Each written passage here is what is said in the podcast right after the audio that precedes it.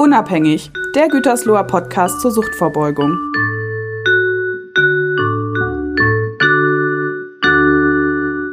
Herzlich willkommen zu Unabhängig, einer neuen Folge unseres suchtvorbeugenden Podcasts aus dem Kreis Gütersloh. Heute wollen wir eine Folge aufnehmen, wo wir ein bisschen Orientierung geben wollen, ähm, wie man denn aus der Sucht oder aus der Abhängigkeit rauskommt. In den letzten Folgen, in den letzten 27 Folgen ging es immer schon jetzt ganz viel um das Thema Abhängigkeit, ging es um das Thema Sucht und in einigen speziellen Folgen ging es schon um so Fragen, wie kommen wir denn da eigentlich auch raus? Wir haben uns mit Ambivalenzen beschäftigt, wir haben uns mit Stadien der Veränderung beschäftigt, wer unsere Podcast-Folgen etwas verfolgt und wir hatten auch schon mal in Folge 9 eine Folge, die nannte sich Wege aus der Sucht. Heute wollen wir ein bisschen klassisch an das Themenfeld rangehen, denn wenn ich aus einer Sucht rauskommen will, dann gelingt es mir in der Regel nur sehr schwer, das komplett alleine zu machen, und äh, meistens brauche ich auch Hilfe. Doch im Bereich ja, Beratung, Therapie, Wege aus der Sucht grassieren so viele Schlagworte, dass es, glaube ich, Sinn macht, einmal so ein bisschen näher drauf zu gucken. Wo unterscheidet sich Beratung von Therapie? Was ist sowas wie Nachsorge? Und damit das funktioniert, damit wir da auch eine gute Einordnung finden, haben wir uns heute einen weiteren neuen Studiogast diesmal eingeladen, der bislang noch gar nicht bei uns im Podcast mitgewirkt hat, aber seit langer Zeit, seit Jahren in der Suchthilfe sich als ausgewiesener Experte hier im Kreis Gütersloh, aber auch in OWL halt auch schon bewiesen hat. Lieber Norbert Beine, sag ein bisschen zu dir selbst, stell dich einmal gerade kurz selber vor, wer du denn bist.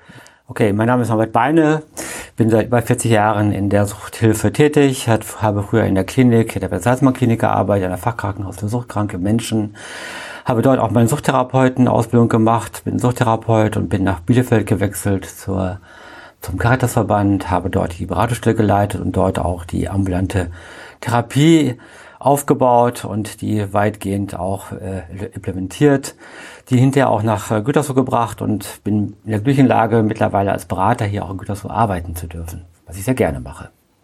Und wir sind auch sehr froh, dass wir dich hier haben und wir haben dich hier auch als Kollegen schätzen gelernt, der sich in dem Feld richtig, richtig, richtig gut auskennt.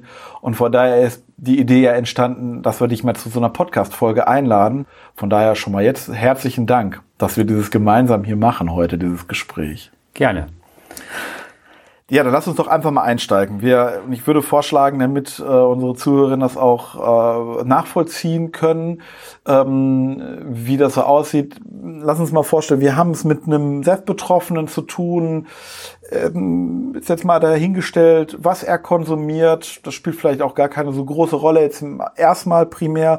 Und wie er für sich oder sie auch für sich auf den Schluss gekommen ist, mh, hm, irgendwie ist das mit meinem Konsum, das ist nicht richtig, das ist zu viel, das tut mir nicht gut, ich fühle mich nicht wohl damit. Ah, ich stelle mir vielleicht sogar schon die Frage, bin ich abhängig? Also ich will was an meinem Leben ändern. So. Das haben ja vielleicht wahrscheinlich relativ viele Menschen oder Abhängige mal in ihrem Leben diesen Moment irgendwie.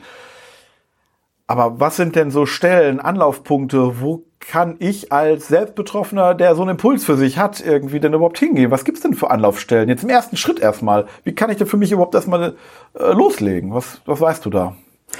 Wenn der klassische Fall dort äh, vorhanden ist, dass jemand schon selber sagt, er sei abhängig oder hat ein Problem damit, dann ist er sicherlich gut aufgehoben in einer Suchtberatungsstelle oder Sucht- und Drogenhilfeeinrichtung. Die gibt es ja in jeder Stadt, gibt es ja auch in Gütersloh, im Kreis Gütersloh oder auch in Bielefeld oder in Herford, das ist ganz egal. Das Einfachste ist einfach, sich dort zu melden. In der Regel ist dann immer eine Mitarbeiterin, Mitarbeiter dort und da gibt es einen Termin, wo man erstmal ein Beratungsgespräch vereinbaren kann. Das ist die klassische Form. Manchmal passiert es auch so, dass jemand vielleicht auch geschoben wird oder äh, angeregt wird, mal Kontakt aufzunehmen. Da hat vielleicht schon jemand aus der Familie Kontakt aufgenommen mit der Suchtberatungsstelle, mit der Bitte, vielleicht auch mal Termine vorzuhalten für jemanden, der schon die Idee hat, sein Leben verändern zu wollen. Dann ist er bei uns richtig gut aufgehoben. Mhm. Wie häufig ist das denn, dass jemand von sich aus kommt und wie häufig ist es, dass die Leute geschoben werden? Optimal wäre schon, wenn jemand von sich aus kommen würde, aber wir wissen natürlich auch, dass jemand immer etwas geschoben wird. Das kann sein, dass der Arbeitgeber sagt, also irgendwie sind sie auffällig geworden, sie bräuchten doch mal vielleicht eine andere Form von Hilfe, sie müssen sozusagen schon etwas verändern bei sich, weil mit einer Alkoholfahren oder mit einem Drogenkonsum hier zu arbeiten geht einfach gar nicht oder jemand hat seinen Führerschein verloren aufgrund seines Konsums. Es gibt viele Möglichkeiten oder auch eine Familie sagt, ey, das geht nicht mehr in dieser Form Form, das muss was verändert werden. Wenn das so weitergeht, dann müssen wir uns dann andere Situationen vorstellen. Und manchmal wird man so geschoben und aber es ist, glaube ich, auch ganz gut, das so zu machen, weil jemand glaubt ja lange Zeit, er hätte das gut im Griff, hat sein Leben darauf eingerichtet, Alkohol oder Drogen haben geholfen, das Leben gut zu bewerkstelligen. Warum auch nicht? Aber insgeheim weiß natürlich jeder, das, was ich tue, ist nicht mehr okay. Also ich brauche schon Hilfe, einfach um wieder rauszukommen. Einige Versuche, die durchgeführt worden sind, haben bisher leider nicht funktioniert. Und dann ist die Suchtberatungsstelle sicherlich die beste Anlaufstelle, einfach um erstmal Hilfe zu bekommen. Mhm. Also das kommt also gar nicht so selten vor, dass Menschen erst so ein bisschen den den Rückenwind von, von außen brauchen und bis dato vielleicht das ein oder andere schon mal selbst probiert haben, aber bevor man in so eine Beratungsstelle wie unserer vielleicht auch ankommt. Ganz bestimmt. Also ganz bestimmt ist es so. Es hat sicherlich von vorher Gespräch mit dem Hausarzt gegeben oder auch schon andere Situationen gegeben. Aber wenn jemand dann zur Beratungsstelle kommt, dann hat er die erste Hürde schon überwunden. Das finde ich auch richtig super. Das wissen wir auch und dann ist schon vieles passiert im Vorfeld. Und die Chance, dann ins Gespräch zu kommen und darüber zu reden, was für Möglichkeiten gibt es überhaupt in einer Beratungsstelle, wie kann ich helfen, was kann ich auch Wege für aufzeigen, das ist das, was wir in der Beratungsstelle auch leisten können. Und das machen wir gerne. Mhm. Kannst du das ein bisschen näher beschreiben, was äh, in der Beratungsstelle passiert? Also dieses Wege aufzeigen. Also was darf äh, unser Selbstbetroffener oder unsere Selbstbetroffene denn erwarten? Was, mhm. was passiert da und was passiert da vielleicht auch nicht? Das Wichtigste sicherlich ist dabei, dass ähm, jemand für sich die Entscheidung treffen muss, dass er Hilfe braucht. Und in der Regel passiert es dann auch so, dass er zu der Erkenntnis eventuell kommt, und es sollte auch dazu kommen, dass er in Zukunft überhaupt keine Suchtmittel mehr konsumiert, weil er im Laufe der Zeit die Fähigkeit verloren hat, den Konsum zu kontrollieren. Das ist ja sicherlich schon öfter auch besprochen worden hier im Postcard, dass man irgendwann die Fähigkeit nicht mehr hat, es zu kontrollieren und da gibt es den Weg der Abstinenzentscheidung und das ist ein Prozess, der erstmal gegangen werden muss und dabei würden wir den Betroffenen auch helfen. Wir können mehrere Wege aufzeigen, um Hilfe anzunehmen. Das geht über Entgiftungsbehandlung auf der einen Seite, das kann man ambulant, aber auch klinisch machen. Es geht um Therapiemaßnahmen verschiedenster Art und Weise. Da haben wir eine großes, große Brandbreite, um das wirklich vorzustellen und auch gemeinsam mit den Betroffenen der Betroffenen auch äh, in die Wege zu leiten. Mhm. Aber es geht erstmal darum, irgendwie äh, den oder die Betroffene dabei zu unterstützen, eine Entscheidung für sich zu fällen. Wie soll es denn weitergehen erstmal? Genau, es geht sicherlich darum, Beziehungen aufzunehmen, gemeinsam zu schauen, wo sind eigentlich die Probleme, wofür, was für Sorgen, Nöte stehen so dahinter, was für Möglichkeiten muss ich bei mir vielleicht auch äh, verändern, um letztendlich mein Leben wieder besser klarzukommen. Das würden wir gemeinsam machen. Und diese weiteren Schritte, um die, um Veränderungsprozesse in Gang zu bringen oder auch zu durchleben und durchlaufen, das sind sicherlich auch Formen, die wir dann weiter besprechen müssten. Okay. Zum Beispiel Therapiemaßnahmen. Okay was muss denn so ein Selbstbetroffener wissen, wenn er zu uns kommt oder zu einer Beratungsstelle? Muss ja nicht nur bei uns sein. Also hier im Kreis Gütersloh gibt es ja auch noch die Suchtberatungsstelle des, äh, der, des, des Kreises, die im genau. Kreishaus sitzen. Was muss ich denn auf dem Schirm haben? Also die Kosten hm. übernimmt die Krankenkasse, so ist es ja nun mal nicht, sondern Genau, es ist ganz einfach. Also eigentlich muss man gar nichts äh, im Vorfeld leisten. Also die Beratung ist Gott sei Dank kostenlos. Also es geht, geht überhaupt keine Verpflichtung ein. Man muss keine Krankenkassenkarte mitnehmen, überhaupt gar nichts, sondern die rufen einfach bei uns an. Das ist ja die 99 40 70 in Gütersloh. Dort werden Sie eine Mitarbeiterin treffen, die einen Termin mit demjenigen vereinbart und dann wird ein Gespräch mit einem Mitarbeiter, einer Mitarbeiterin vereinbart. Mhm. Das, was sie mitbringen müssen, sind sie selber in ihrer Bereitschaft, äh, über sich zu berichten, sich mitzuteilen, aber auch Fragen zu stellen. Wie sieht es bei mir eigentlich aus? Bin ich schon abhängig geworden? Was für Art von Hilfe brauche ich denn eigentlich? Das wäre das, was innerhalb der Beratungsstellenarbeit dann passieren kann. Okay, also ganz niederschwellig. Ganz niederschwellig, ohne Aufwand und Sie müssen nichts äh, vorbereiten und mitbringen, sondern es ist ganz einfach etwas, was Sie mitbringen müssen, nämlich Ihre Bereitschaft, sich zu hinterfragen und vielleicht auch für sich verändern zu wollen. Mhm.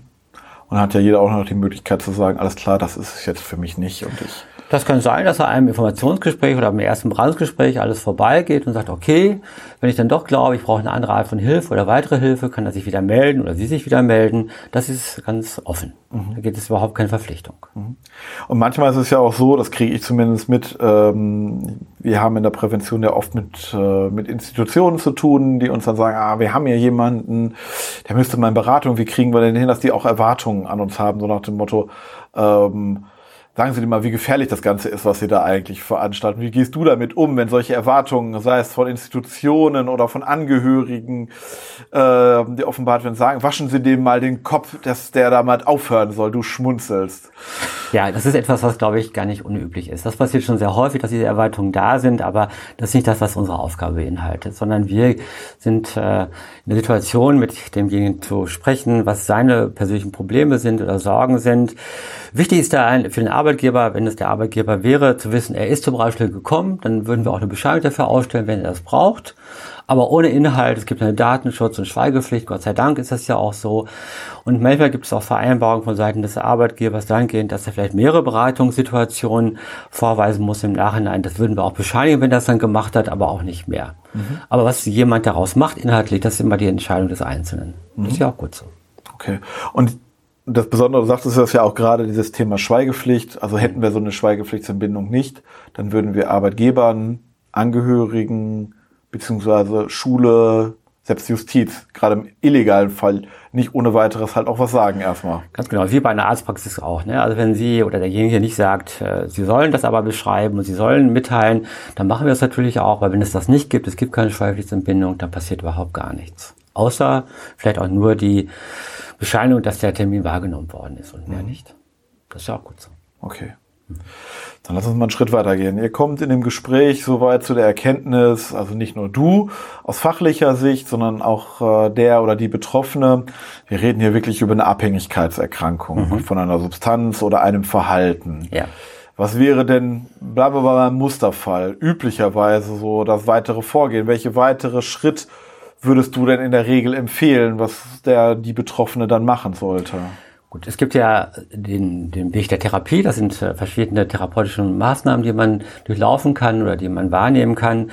Es gibt aber auch die Möglichkeit, jemanden in die Selbsthilfegruppe zu ähm, vermitteln. Das ist ja auch ein ganz wichtiger Teil der Suchtkrankenbetreuung. Menschen, die selbst betroffen sind, die haben sich zu Selbsthilfegruppen zusammengeschlossen. Und wenn jemand sagt, ja, ich kann mir gut vorstellen, in eine Selbsthilfegruppe zu gehen, wie, wie in Bruck hier oder in Reda oder in Gütersloh, da vermitteln wir auch dorthin. Das wäre eine Möglichkeit. Wenn jemand sagt, nee, alleine damit schaffe ich es nicht, ich muss schon etwas etwas Therapeutisches arbeiten, gibt es mehrere Bausteine, die mittlerweile in Deutschland existieren, Gott sei Dank. Mhm. Lass uns die Selbsthilfegruppe noch mal gerade ein bisschen hinten anstellen. Ich ja. finde das ein spannendes Thema. Wir haben ja auch schon in der einen Podcast-Folge uns auch äh, mit Christian Dorn zum Beispiel darüber unterhalten. Aber weil du gerade sagst, so das Thema mehrere Bausteine, therapeutischer Prozess. Ja. Was wäre, was wäre denn jetzt, wenn wir den mal angucken, was wäre der erste Schritt? Also es geht im Grunde um drei große therapeutische Bausteine. Also es geht einmal um die stationäre Langzeittherapie. Das ist das, was klassisch immer schon in der Deutschland oder in Deutschland der Suchtkrankenhilfe vorgehalten worden ist. Das sind Fachkliniken. Die dauern in der Regel 12 bis 14 Wochen, für Drogenabhängige manchmal sogar bis zu 22 Wochen. Das ist ein guter Baustein, um jemanden aus dem sozialen System herauszuholen, äh, sich erstmal so ein Stück auf sich selbst zu besinnen und die Chance zu nutzen, für sich selbst zu klären, wo stehe ich überhaupt, was mache ich weiter, wie kann ich mich verändern, wie kann ich es schaffen, schaffen, in Zukunft, wenn ich die Therapiemaßnahme beendet habe, auch trocken oder abstinent weiter zu leben. Dann gibt es den zweiten großen Baustein, das ist die ambulante Therapie, von der sprachen wir kurz. Das hat sich in den letzten Jahren gut etabliert. Das ist eine Maßnahme, wo auch der Rentenversicherungsträger, das sind alles Maßnahmen, die der Rentenversicherungsträger auch finanziert, äh, das vorhält. Das heißt, ein Jahr lang eine ambulante Therapiemaßnahme in Gütersloh zum Beispiel, über den Caritasverband Gütersloh. Dort geht man in eine Therapiegruppe, die ein Jahr lang regelmäßig läuft, mit zwei Terminen in der Woche, wo sie sich dann verpflichten, in dem Therapiesystem weiterhin zu bleiben. Der Vorteil dabei ist sicherlich, dass man unter Altersbedingungen dort äh, die therapeutische Behandlung macht. Die sind ja abends die Maßnahmen, die Therapiegruppen und äh, die Chance beinhaltet, den Alltag, den man jeden Tag hier erlebt, dort mit einzubinden. Das ist der zweite große Teil. Da gibt es so eine Mischung zwischen dem stationären Bereich und dem ambulanten Bereich, das heißt Kombitherapie, da wird der stationäre Bereich und der ambulante Bereich zusammen gefasst, als einen Teil stationiert, auf acht Wochen reduziert, dann aber ambulante Weiterbehandlung auch in Gütersloh und dort dann ein Jahr lang ambulante Weiterbehandlung fortgeführt. Alles Maßnahmen, die der deutsche Rentenversicherungsträger bezahlt. Es geht immer um den Erhalt der Erwerbsfähigkeit. Es geht immer um, da, äh, dass man weiterhin sozusagen gesund bleibt, den Arbeitsmarkt weiter zur Verfügung steht. Ist auch wichtig so. Und wenn es die Voraussetzungen dafür nicht geben sollte, gibt es Krankenkassen, die die Kosten hierfür übernehmen. Und dabei würden wir ihnen helfen. Das würden wir machen, würden einen Antrag gemeinsam stellen, mhm. über das Antragsverfahren, über Sozialbericht erstellen, über Befundbericht dem Hausarzt oder auch eine Entgiftungsbehandlung vorweg zu organisieren. Das wäre unsere Aufgabe der Beratungsstelle, das vorzuhalten. Okay, also nachdem die Entscheidung getroffen ist und die Motivation, ich nenne jetzt mal gehoben worden ist bei unserem Selbstbetroffenen, ja, ich will was verändern und es steht für mich so ein Umlernprozess jetzt für mich an, dann hilft die Beratungsstelle auch bei diesem formalen Prozess, der schon mal so Anträge gemacht hat, weiß, das sind mehrere Seiten, äh, das sind genau. mehrere Stufen, äh, die da auch genau. bei diesem Papierkram in der nicht immer leicht zu verstehenden Sprache halt auch zu formulieren sind. Genau, dabei sind wir gerne behilflich. Das machen wir gerne und das ist auch ähm, gut zu organisieren. Äh, in der Regel dauert das Verfahren in, in der Regel sechs Wochen. Das hat auch damit zu tun, dass wenn es um klinische Behandlung geht, dass wir auch eine Aufnahme Kontingent haben müssen, also einen Aufnahmeplatz haben mhm. müssen. Auch in der ambulanten brauchen wir auch einen Aufnahmeplatz. Das heißt, da gibt es Wartezeiten in der Regel. Die kann man aber gut nutzen für die Beantragung dieser Therapiemaßnahmen. Und das würden wir gemeinsam mit den betreffenden Betroffenen auch machen. Mhm. Wonach richtet sich das denn? Welche der drei Maßnahmen, stationäre äh, Therapie, ambulante Therapie und das ähm, diese Kombitherapie, diese Kombination genau. aus beidem. Mhm. Wann wäre denn unser Selbstbetroffener für das eine geeignet? Der Wunsch ist immer am Anfang da, dass man es gerne ambulant machen möchte, weil man nicht gerne von zu Hause weg möchte. Möchte auch dem Arbeitgeber natürlich nicht gerne sagen, dass man vielleicht in eine Therapiemaßnahme geht, weil wenn man dann äh, 14 Wochen wegbleibt, ist das schon auffällig, dass es ja nicht eine normale Kurmaßnahme ist, sondern etwas längere Maßnahmen beinhaltet. Äh, manche mögen das gerne oder wollen das gerne so, aber es wird im Vorfeld schon erkennbar werden, ob jemand dazu in der Lage ist. Also wenn es jemand ist, der schon in der Vorbereitung ständig wieder rückfällig wird oder die Entscheidung getroffen hat, eigentlich trocken oder clean zu bleiben, es aber nicht schafft, dann ist er für eine ambulante therapeutische Behandlung eigentlich gar nicht vorgesehen. Das kann er gar nicht schaffen. Mhm. Und jemand, der zum Beispiel körperlich sehr ähm, sehr krank geworden ist, vielleicht eine Leberzirrhose bekommen hat aufgrund seines hohen Alkoholkonsums, dann wird auch der Rennversicherungsträger oder die Krankenkasse gar nicht äh, dies befürworten, weil er sagt oder Koststelle sagt, das ist gar nicht ambulant zu leisten. Also er mhm. muss ja abstinent bleiben während der therapeutischen Maßnahme. Das kann man nur in diesem klinischen Rahmen erreichen. Da gibt's ja wie so eine Käseglockensituation. Man ist in einer Klinik mit ganz vielen Mitbetroffenen. Man ist in einem System, wo ganz viele Suchtkranke zusammen sind, wo man sich gegenseitig auch stützt und sich gegenseitig hilft. Das ist natürlich im klinischen Bereich erstmal einfacher als im ambulanten Bereich. Man geht zur Therapiegruppe, geht aber wieder nach Hause. Man ist wieder zu Hause, macht seinen Job, macht seine Arbeit weiter. Und das hört sich erst immer einfach an, ist aber gar nicht einfach. Ich finde immer, ambulante Therapie zu machen, eine hohe Anspruch an sich selbst, muss ja alles weitermachen. Also geht zur Arbeit, man hat seine Familie zu versorgen. All das läuft ja alles weiter, das macht man alles noch nebenbei. Und das ist nicht gerade wenig. Um mhm. das wirklich hinzukriegen, bedeutet es, dass man hoch motiviert und auch die Fähigkeit haben muss, äh, das auch durchzuhalten. Ich persönlich bin eigentlich ein Fan von Kombitherapie, also dieser kurzen stationären Therapie mit einer ambulanten Weiterbehandlung, eine gute Basis zu schaffen in der Klinik, mhm. aber dann im Alltag zu Hause das fortzuführen und dort die Therapie auch unter Altersbedingungen, das, was ich gelernt habe, in der Klinik auch umzusetzen. Das mhm. ist eigentlich ganz spannend. Okay. Aber auch dieser Schritt ist ja derjenige zu entscheiden, was passiert. Das läuft auch im Rahmen der Beratung. Ganz genau. Das ist ja dieser Prozess, den wir auch haben. Und das ist ja auch gut so, dass wir auch eine gewisse Zeit haben, um das Ganze vorzubereiten.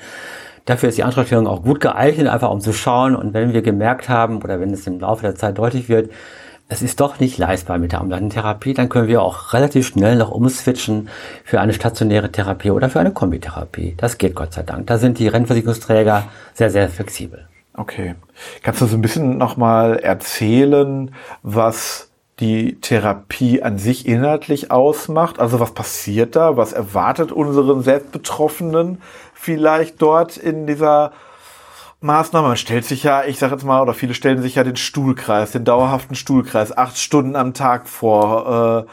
Äh, äh, die nächsten stellen sich darunter einen Hotelurlaub vor, vielleicht auch. Was Was darf ich, was darf ich mir denn darunter vorstellen? Was also, passiert da? Also diese beiden Extreme sind garantiert nicht da. Es gibt sicherlich auch den Stuhlkreis.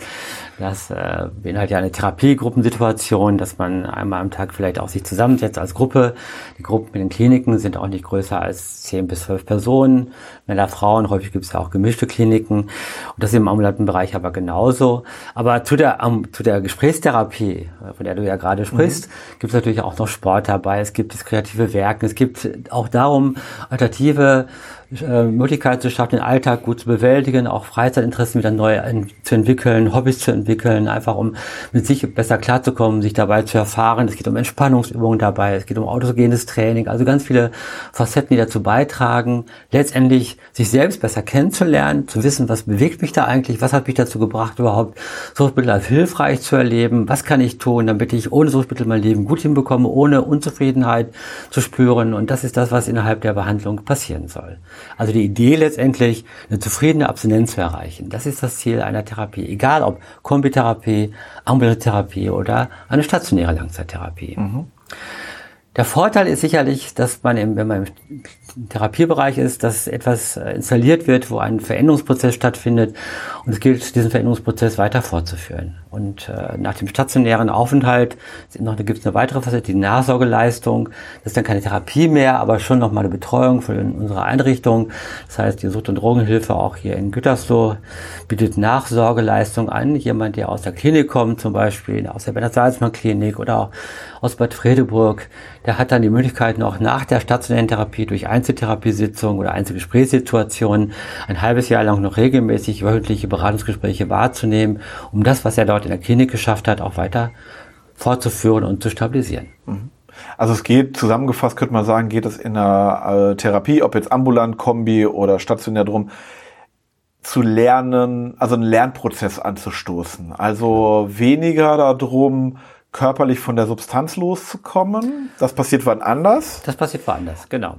Aber mehr, und das ist, glaube ich, auch eine Facette, die dürfen wir ja auch nicht vergessen, irgendwie zu lernen, die Gründe, warum ich konsumiere, warum genau. ich früher da reingerutscht bin, genau. zu erkennen und auch zu merken, Moment, es muss auch es muss irgendwie anders gehen und trotzdem genau. muss ich zufrieden sein, muss es mir gut gehen. Genau. Wir gehen ja immer davon aus, dass die Suchtmittel, egal welche, immer missbraucht worden sind. Also eigentlich war es ja immer der Versuch, sich selbst zu helfen. Aber leider mit dem falschen Mittel. Keiner will suchtkrank werden, keiner hat die Idee gehabt, ich will jetzt alkoholkrank werden oder will cannabisabhängig werden. Aber irgendwann kommt die Situation, dass man selber spürt, man hat das Mittel missbraucht, einfach um sich selbst zu helfen. Mhm. Diese Art Hilfe ist falsch und es gilt innerhalb der Therapie, diese Hilfe zu verändern. Also sich selbst dadurch besser kennenzulernen und Alternativen zu schaffen. Und das ist das, was ja auch eine Therapiemaßnahme auch bewerkstelligen kann. Mhm. Das ist das Positive daran. Mhm. Das heißt, sind die dann auch alle zusammengeschmissen, so nenne ich es jetzt mal umgangssprachlich, mit der Medienzocker genauso mit dem Heroinabhängigen oder wie, wie ist das in den Kliniken? Das hat sich mittlerweile sehr verändert. Also früher gab es die reinen Drogenkliniken, gab es die reinen Kliniken, die nur für Alkoholkranke zuständig waren. Das hat sich sehr verändert. Es gibt immer noch kleine Drogenentzugskliniken oder auch Therapiemaßnahmen, wo auch gerade Heroinabhängige dort eine gute Therapie findet. Die die dauert in der Regel auch ein bisschen länger, weil heroinabhängige Menschen schon einen längeren Prozess in der Regel benötigen, einfach um Alternativen für sich zu entwickeln. Mhm. Aber andere Suchtkliniken, die haben mittlerweile zu ihrem äh, Suchtstoffen wie Alkohol, aber auch schon Cannabis, Amphetamine und Kokain dazugenommen, weil sie einfach merken, im Grunde sind die Suchtstoffe austauschbar. Im Grunde ist egal, was man eigentlich missbraucht hat oder genutzt hat letztendlich. Und es gilt immer, diesen ganzheitlichen Ansatz auch zu sehen und letztendlich die Menschen insgesamt zu betrachten und die Veränderung zu entwickeln. Mhm. Nach welchen Kriterien guckt man denn gerade bei der stationären äh, Therapie, welche Klinik in Frage kommt? Also hat sicherlich damit zu tun, wie die Erfahrungswerte der einzelnen Mitarbeiter sind. Jeder Mitarbeiter hat ja auch schon viele Patienten oder Klienten vermittelt in klinischen Einrichtungen. Und je nachdem, wie dann auch die Arbeit dort geleistet worden ist, wie die Erfolge dort äh, spürbar geworden sind, äh, neigt natürlich auch Mitarbeiter vielleicht die Kliniken auch zu belegen, wo gute Erfolge oder gute Arbeit geleistet worden ist. Wir haben sicherlich so eine mehr als eine Handvoll Kliniken, äh, die wir immer wieder auch belegen, weil wir da gute Erfahrungen haben. Wir kennen die Mitarbeiter dort, wir kennen die leitenden Ärzte dort. Es gibt ein gutes Miteinander, es gibt ein gutes ähm, Übergabegespräch zwischen dem klinischen ähm, Einrichtung und der Besuchsberatungsstelle, wenn es gerade um Nachsorgeleistung geht, um ambulante Weiterbehandlung geht, ist es eigentlich ganz gut, diese Kliniken auch zu wissen und zu kennen. Und das macht ganz viel aus. Ähm, jemand, der sagt, also ich muss eigentlich ganz weit weg, weil ich will weg von zu Hause, will mehr Distanz haben, macht das im Sinn, nicht in Gütersloh Therapie zu suchen, sondern vielleicht äh, wie in Baden-Württemberg oder in mhm. äh, Schleswig-Holstein. Aber eigentlich sind wir schon angehalten, eher in der Region zu bleiben, also halt Nordrhein-Westfalen oder ins Hessische hineinzugehen. Das ist schon so. Manchmal kann es auch passieren, dass der Rentenversicherungsträger entscheidet, da wissen wir manchmal nicht, warum das so ist. Das hat dann andere Beweggründe, aber der Versicherte hat immer die Möglichkeit, sich dagegen zu wehren und kann dann trotzdem die Klinik nochmal ähm, beantragen, die er auch gerne möchte, die er sich vielleicht auch vorher schon angeschaut hat, die er persönlich besucht hat. Das sagen wir auch fast jedem, dass er mal hinfahren sollte, sich anschauen sollte, wie die Klinik eigentlich aussieht, ob ich das dort vorstellen kann. Da haben wir gute Erfahrungen mitgemacht. Mhm. Und das Vorschlagsrecht, was wir haben, wird auch sehr ernst genommen von den Rentenversicherungsträgern. Und das klappt eigentlich fast immer. Mhm. Das heißt also, die Kliniken unterscheiden sich ja, das kann, kann glaube ich jeder nachvollziehen, in der Art und Weise der Atmosphäre auf der einen Seite, genau. in dem Stil, wie sie arbeiten. Genau. Aber es gibt natürlich bestimmt auch Besonderheiten oder was heißt bestimmt? Es gibt ja auch Besonderheiten zwischen den Kliniken. Also genau, es gibt zum Beispiel, ähm, wie schon genannt, eine Klinik, die auch eine extra eine Gruppe für junge Menschen hat, für junge Erwachsene hat, äh, in das gesamte System eingebunden. Es gibt ja auch eine Klinik, die ist äh, oben im Norden, die hat ist nur für junge Erwachsene da. Das heißt also eigentlich ab 17 Jahre bis äh, 23 Jahre alt. Oder auch in Castro Brauxel gibt es eine Klinik, die für junge Erwachsene oder junge Jugendliche da ist. Das ist auch gut so, dass wir dann auch eine, die Möglichkeit haben haben, den Menschen, der irgendwo der bei uns sehr erkennbar wird, dahin zu schicken, wo er am besten reinpasst. Also es macht ja keinen Sinn, jemand, der 50 Jahre alt ist, in eine Klinik zu bringen, wo nur junge Menschen sind. Mhm. Da fühlt er sich gar nicht aufgehoben, aber es gibt auch eine Klinik, die extra eine Gruppe für Senioren haben, also wo es um andere Inhalte geht. Da geht es vielleicht darum, auch Verlust eines Partners zu bearbeiten, das Alleinsein besser hinzubekommen, aber ohne Arbeit klarzukommen. Das ist auch eine Klinik, die hat extra eine Gruppe für Senioren aufgebaut. Da, das wissen wir und dann können wir auch entsprechend jenen auch gut hin vermitteln. Mhm. Das tun wir auch dann. Wie ist es mit solchen Situationen wie, äh, ich habe aber einen Hund, ich, äh, mein Hund muss mit oder was ist mit äh, wir sind ein Paar, wir sind verheiratet. Auch das, äh, ja genau, auch da gibt es Möglichkeiten. Also wir, es gibt eine Klinik, die hat extra sich Hundezünger oder, äh, gekauft und äh, aber auch so, nicht, dass sie jetzt ganz weit weg von der Klinik sind, sondern dass sie wirklich dann ganz da, dabei sind. Es gibt eine Klinik, die ist im Hessischen, die hat äh, sogar die Möglichkeit, dass man den Hund mit aufs Zimmer nehmen kann. Also das wissen wir auch. Aber es gibt auch äh, zwei Kliniken, die sind relativ eng zusammen. Da kann man sozusagen auch eine Paartherapie machen. Es gibt auch eine Klinik, wo auch die Therapie in der Klinik selbst äh, gemacht werden kann. Also das wissen wir alles und können entsprechend auch in die äh, Betroffene dorthin vermitteln. Okay. Das heißt, solche Besonderheit kennt das Suchthilfesystem und da muss man, da gibt es Antworten für, das heißt aber, da muss im Beratungsprozess vorab nur gut geguckt genau. werden. Ein ganz ist das das Richtige? Genau, ein ganz wichtiges Thema ist ja auch, Menschen, gerade Frauen, die traumatische Erlebnisse haben und äh, wo es um Traumatherapie geht, gibt es auch eine Fachklinik, äh, eine reine Frauenklinik, die gerade mit Trauma, TBS äh, auch arbeiten, was ja auch, was auch gut ist. Also zwei Kliniken, die wir kennen, die auch da, darauf ausgerichtet sind, mit diesen Patientinnen auch zu arbeiten. Das ist gut so, dass es sowas gibt und das wissen wir auch. Okay. Vielleicht zu diesen Besonderheiten soweit erstmal, ja. aber mhm. ich glaube, es ist rübergekommen, dass es äh, Sinn macht und dass es auch im Beratungsprozess vorab passiert, diese Besonderheiten ja. anzunehmen und halt auch mal einen Fokus drauf zu werfen.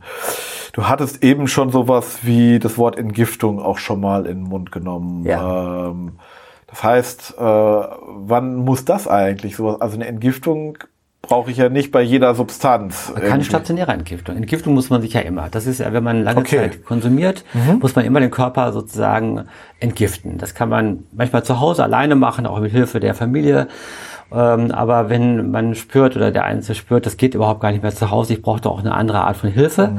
dann gibt es extra in Gütersloh die RWL-Klinik, die dort äh, eine stationäre, eine Station vorhält für Entgiftungsbehandlung, immer für Drogen auf der einen Seite, aber auch für Alkohol auf der anderen Seite oder auch wo die Mischformen da sind. Also die Möglichkeit gibt es. Die Entgiftungsbehandlung dauert in der Regel 14 Tage, manchmal ein paar Tage länger, je nachdem, wie man körperlich betroffen ist. Aber die Entgiftung ist eine rein körperliche Entgiftung. Der Vorteil in der Klinik, in der RWL-Klinik ist sicherlich, dass dort auch schon mal die Erstgespräche stattfinden, wo manchmal auch von der Entgiftung dann die Vermittlung in die Suchtberatungsstelle passiert oder die Suchthilfeeinrichtung, wo manchmal auch schon eine, ein Schnellverfahren entwickelt wird, wo man dann auch in die Klinik vermittelt werden kann, wenn die Not ganz groß ist.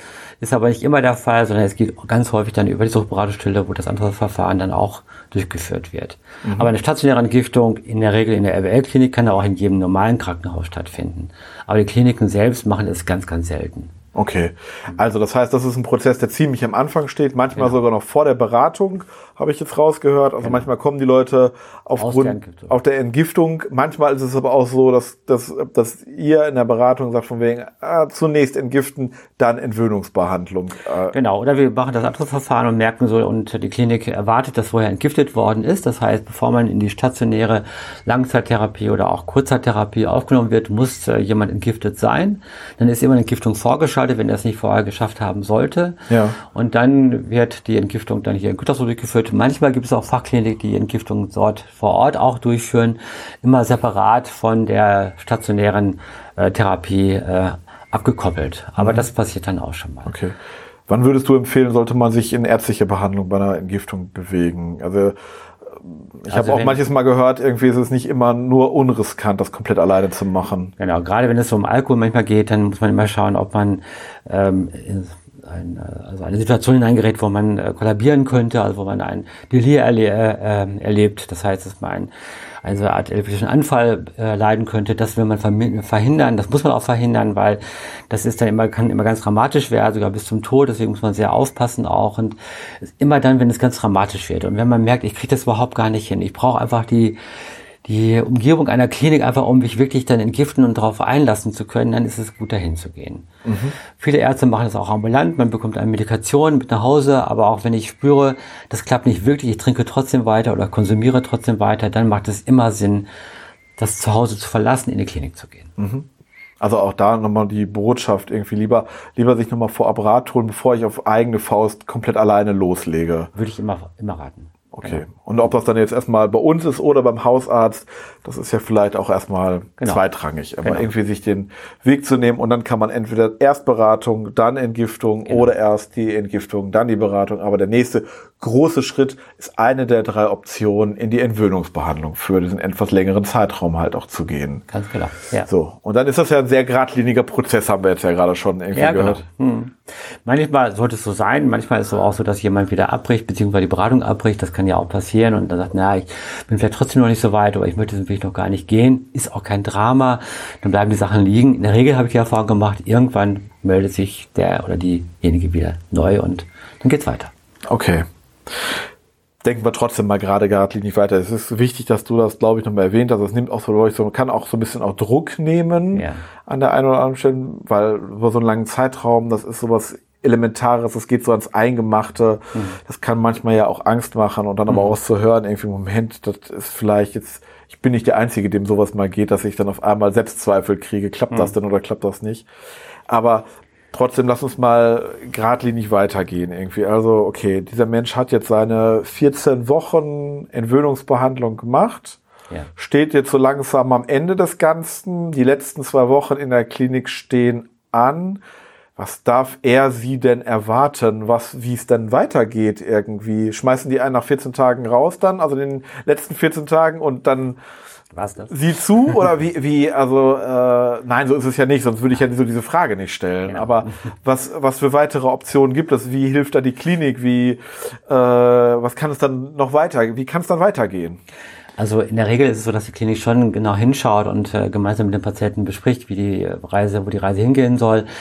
Also der klassische Weg wäre nach einer stationären Langzeittherapie, also 14 Wochen zum Beispiel, dass man eine Nachsorgeleistung anschließt. Das ist die Maßnahme, wo es um einen Termin in der Woche ein halbes Jahr lang weitergeht, wo man dann eine Vereinbarung trifft mit der Sucht- und Drogenhilfe, dass man sich jede Woche vorstellt, ein Gespräch führt von 15 Minuten Dauer. Man macht auch einen Vertrag, man ist, äh, ist sehr festgezurrt auch und mit einer Verbindlichkeit. Die Kosten werden ja auch übernommen vom Leistungsträger und dann auch nach einem halben Jahr beendet, mit der Option vielleicht nochmal ein halbes Jahr zu verlängern. Aber das ist immer etwas, was wir im Einzelfall besprechen müssen. Manchmal kann es auch sein, dass die Klinik sagt, ja, wäre es nicht besser, doch eine ambulante Weiterbehandlung zu machen. Auch das geht, wenn man spürt, also eigentlich gibt es noch viele Themen, die noch nicht gar nicht bearbeitet worden sind, wo der stationäre Therapierahmen aber auch nicht mehr der richtige wäre. Dann geht's, gibt es die Möglichkeit, auch eine ambulante Weiterbehandlung trotzdem nochmal zu beantragen. Das machen auch die Rentenversicherungsträger im Einzelfall, nicht obligatorisch immer, aber schon, wenn die Klinik das gut äh, befürwortet und auch so beantragt. Dann kann er die ambulante Weiterbehandlung machen der Form, dass er zwei Termine in der Woche macht, erstmal für ein halbes Jahr. Das machen ja die Kollegen mhm. aus Bielefeld in Gütersloh und in Ulm. Dort wird dann die, kommt er in die Therapiegruppe und zwar auch nahtlos. Da gibt es keine Wartezeiten, weil das ist eine Vereinbarung. Wenn jemand aus der Klinik kommt, ob als Kombitherapiepatient oder nach einer stationären Langzeittherapie, muss er keine Woche warten, um dann in die Therapiegruppe aufgenommen zu werden. Einfach um so einen Nahtlosprozess, Nahtlosverfahren hinzubekommen. Aber das machen die Kliniken schon sehr gut, finde ich, mittlerweile. Und wir sind ja auch im Kontakt auch mit den Fachkliniken und das wird in der Regel auch gut besprochen. Dann vielleicht gibt es noch eine Besonderheit. Mhm. Manchmal ist es so, dass jemand gar nicht nach zurück nach Hause möchte, weil er vielleicht auch kein Zuhause mehr hat oder einfach hier keine gute, keine Wohnung mehr hat, dann gibt es die Möglichkeit, eine Adaptionsmaßnahme einzuleiten. Es gibt Wohngruppen in ähm, Nordrhein-Westfalen, das ist in Paderborn, das ist äh, in Minden, das ist ähm, in Dortmund, also die die Chance haben, in so eine Art Wohngruppe hineinzubekommen und dort die Adaptionsmaßnahme zu machen. Aber auch in Gütersloh gibt es das in der Bernhard-Salzmann-Klinik. Dann kommt man aus der Klinik direkt in die Adaptionsanrichtung, bleibt dort nochmal ein halbes Jahr. Die Kosten werden zum Teil noch getragen vom Rentenversicherungsträger mit der Idee dabei, sich dort in diesem Bereich neu zu orientieren und vielleicht auch einen Job zu finden, Praktika zu machen, berufliche Situation besser zu klären. Das wird nochmal in der Adaptionsanrichtung gemacht. Okay. Also die Idee ist aber wirklich einem aus dieser, du hast es ja auch so, so künstlichen Situationen, Blase wie eine Therapieeinrichtung, genau. den Menschen wieder zu ermöglichen, schrittweise mit dem neu Erlernten wieder den Sprung ins Alltagsleben halt auch wieder zu schaffen. Und das genau. weiß man einfach, dass das nicht immer so von jetzt auf gleich, wie das Fingerschnippen funktioniert, dass die Leute sofort das im Alltag umsetzen, sondern mhm. wie wir bei jeder Veränderung wissen, irgendwie auf einmal merkt man, huch, das ist Alltag. Mhm. Und guck mal, so schwer fällt mir die, ja, könnte schon in der Justiz, würde man sagen, Resozialisierung irgendwie ja. so ein bisschen, also, also dann, da gibt es Unterstützungsmöglichkeiten, auch über ja. einen längeren Prozess auch nochmal weiter genau. hinaus. Das kann ja auch passieren, dass jemand nach Beendigung der Therapie trotzdem rückfällig geworden ist mit seinem Suchtmittel, also wieder ja. Alkohol trinkt oder doch wieder äh, dann ist es kein Drama, aber es ist ein Drama, wenn man dann sozusagen sich selbst aufgibt. Gut wäre es, wieder Hilfe anzunehmen, Kontakt aufzunehmen, die Nachsorgeleistung fortzuführen oder wenn es dann später ist, dann trotzdem Kontakt wieder herzustellen, einfach um nochmal neu zu schauen, wie kann ich meinen Weg wieder gut neu aufbauen. Mhm. Eine Weiterführung, auf die du am Anfang ja schon eingegangen sind, ist sowas wie Selbsthilfe. Genau. Was würdest du sagen? Also ich erfahrungsgemäß und auch aus dem Gespräch mit Christian Dorn weiß ich, auch jetzt nach so einer nach so einem Klinikaufenthalt kann auch so eine Selbsthilfegruppe zum Beispiel auch ein gutes stabilisierendes Instrument sein. Welche Erfahrungen hast du gemacht? Was kann Selbsthilfe noch gut leisten aus deiner Erfahrung äh, mit mit äh, einer Beratung und Therapie? Der Vorteil ist sicherlich, dass sie, dass äh, Menschen in der Gruppe sind, die ähnliche Situationen erlebt haben, wie der Betreffende jetzt neu in die Gruppe hineinkommt. Er trifft Menschen, die wie er nicht mehr konsumieren wollen. Das ist etwas sehr Elementares finde ich, weil da auch, äh, wir sind ja in einer trinkenden Gesellschaft, es gibt immer Situationen, wo viel getrunken wird oder konsumiert wird, aber Menschen zu treffen, nicht konsumieren, nicht trinken, vielleicht sogar gemeinsam Freizeitgestaltung äh, leisten, ist sicherlich eine gute Möglichkeit, sich da neu zu etablieren, neuen Freundeskreis aufzubauen und äh, sozusagen eine andere Form von Lebens zu entwickeln. Das finden wir richtig klasse. Mhm. Das ist eine ganz große Bereicherung, finde ich, innerhalb der äh, Suchtkrankenhilfe. Ich finde es so schade, dass manchmal dieses Angebot nicht wirklich wahrgenommen wahrgenommen wird. Es gibt immer nur eine kleine Gruppe von Menschen, aber ich finde es trotzdem toll, dass es dann gemacht wird und dass diese Form auch genutzt wird. Damit haben wir ja schon ganz viel abgerissen. Also ich fasse es nochmal zusammen. Also eine Möglichkeit ist, ich suche mir mal einen Kontakt, ich spreche mal eine Beratungsstelle und oder meinen Arzt an. Ja. Vielleicht ist aber auch schon so akut was gewesen, dass ich direkt über eine Notfallbehandlung im Krankenhaus in sowas wie eine Entgiftung reingerutscht bin. Und dann komme ich vielleicht erst in die Beratung, weil dann die Vermittlung, die Motivationsarbeit in Richtung Entwöhnungsbehandlung, Langzeittherapie ansteht, mit der Frage, welcher dieser drei Wege, ambulant, stationär, Kombi. Kombi, genau. Ist es denn eigentlich? Was, was kommt für mich denn eigentlich in Frage? Was ist für mich das Richtige? Auch vor dem Hintergrund, was spielt in meinem Leben sonst noch eine Rolle? Irgendwie das zu berücksichtigen auch. Und wenn ich dann diese Therapie halt auch mache, dann diesen längeren Prozess, auch in diesem Prozess werde ich nicht alleine gelassen, sondern habe natürlich auch noch dann die Möglichkeit, dass man guckt, wie kann es denn nach der Langzeittherapie aussehen? Wie kann ich da den Umge Übergang ins reale Leben, könnte man ja schon fast sagen, wieder machen? Gilt das so, dieser Ablauf für alle Substanzen, Verhaltensweisen, Süchte? Ja, das gilt für alle und das ist ganz egal, ob es von einem, ob es jetzt ein Spieler ist oder ein Spieler, äh, ein, ein Gamer ist oder ob es ähm, jemand ist, der eine Essproblematik hat. Also all diese äh, Süchte, äh, klar sind die Facetten immer ein bisschen anders und die Ja. klinischen Behandlungsformen sind auch anders, wenn die überhaupt klinische Behandlungsformen notwendig sind. Aber im Grunde ist es etwas, was wir als Beratungsstelle gut vorhalten können und es macht eigentlich auch Sinn, diesen Weg so zu gehen. Aber, und es ist äh, manchmal auch so, dass äh, Beratung manchmal auch ausreicht. Es braucht gar keine therapeutische Behandlung stattfinden, sondern manchmal reichen auch mehrere Sequenzen einer Beratungssituation aus, einfach um den Weg gut zu gehen. Vielleicht dann hinterher mit Hilfe der Selbsthilfegruppe auch weiterzugehen und äh, dort sozusagen sein Leben gut zu verändern. Es muss nicht immer eine Therapie sein, aber es kann eine Therapie sein. Das ist ja auch gut so. Es gibt verschiedene Möglichkeiten, das gemeinsam zu entwickeln. Okay, Das finde ich auch gut so. okay. Also du sind die Kollegen auch so Navigatorinnen und Navigatoren durch diesen Wust, auf den man sich immer wieder verlassen kann, auf den man immer wieder zurückkommen kann. Genau. Und äh, lang können langfristige Ansprechpartner einfach auch sein. Und wir sind auch offen dann für Angehörige. Das ist ja auch ein Thema, was ihr schon behandelt habt ja im Podcast. Also es ist schon toll, dass äh, auch viele ihre Partner oder Partnerinnen mitbringen. Das finden wir auch gut so. Oder auch Familienmitglieder, die mit einbezogen werden können. Das ist auch ein Teil der Arbeit, die wir ja auch hier in Gütersloh vorhalten. Und das finde ich auch klasse so. Wo du gerade Angehörige sagst. Meistens äh, hatten wir ja auch schon gesagt, Angehörige haben ja oft oder auch der Arbeitgeber oder welche auch immer, manchmal Justiz, Erwartungen. Und wenn die das jetzt hören, diese Podcast-Folge, so nach dem Motto, super, jetzt weiß ich ja Entwöhnungsbehandlung. Das ist genau das Richtige für ihn oder für sie irgendwie. Den schicke ich mal zu dem Herrn Beine. Jetzt weiß ich ja irgendwie, wer das da ist irgendwie. Was sollten vielleicht diese Angehörigen oder diese schickenden Personen vielleicht aber trotzdem wissen, was, was ist das? Funktioniert das immer so einfach? So einfach geht's nicht wirklich. Also das muss immer der Betroffene selbst entscheiden, weil es ist ja immer seine Entscheidung, was er daraus macht. Also das kann ja jemand ganz toll finden, dass jemand eine Therapie macht, aber wenn er oder sie sagt, nee, für mich trifft das überhaupt gar nicht zu, ich brauche das überhaupt gar nicht oder ich bin noch gar nicht so weit, wie auch immer, dann sind sie auch da machtlos. Dann sind sie auch selber machtlos und haben keine Chance. Aber wir können Wege trotzdem aufzeigen und wir können Ängste nehmen, diesen Weg zu gehen. Das ist, glaube ich, das, was wir am meisten vorhalten können. Das war jetzt ja vielleicht so ein Standardweg. Kann Mhm. man sagen, gibt es noch besondere Ausnahmewege oder gibt es noch sonst was darüber hinaus, was man vielleicht wissen sollte? Ich bin ein großer Fan, den Hausarzt mit einzubeziehen. Viele trauen sich nicht so wirklich, den Hausarzt darüber anzusprechen. Ich finde es immer gut, das zu tun, weil man ja auch mal schauen muss, wie man auch körperlich zurzeit ähm, dasteht. Und ähm, ich finde es auch dieses Erstgespräch, das gerade das Arzt-Patient-Gespräch ganz wichtig. Manchmal haben Ärzte zu wenig Zeit, das finde ich so ein bisschen schade. Und ich finde es ja auch toll, wenn Ärzte manchmal mehr auch an die Beratungsstellen verweisen würden und äh, auch vermitteln tätig wären. Aber es ist eine gute Möglichkeit, das zu tun. Manchmal kommt jemand aus der Klinik und war dann über die Psychiatrie, so Schnellverfahren hingeschickt worden und hat dann erst den Kontakt zur Beratungsstelle aufgenommen, was auch gut ist, finde ich, äh, was auch vernünftig ist. Manchmal gibt es Notsituationen, wo jemand dann auch schnell in die Langzeittherapie musste, aber auch da ist es überhaupt kein Problem, dann zu uns zu kommen danach und den Weg weiterhin gut zu beschreiten. Wir haben hoffentlich einen guten Überblick jetzt geliefert. Äh, Du sitzt in Reda Wiedenbrück. Genau. Wir haben aber noch ganz viele andere Kollegen, die auch in äh, Gütersloh zum Beispiel sitzen, auch jetzt hier im Haus in Reda Wiedenbrück. Ja. Und dann haben wir natürlich auch noch Außensprechstunden in Versmold, in Halle, in Riedberg und Schloss Holte, genau.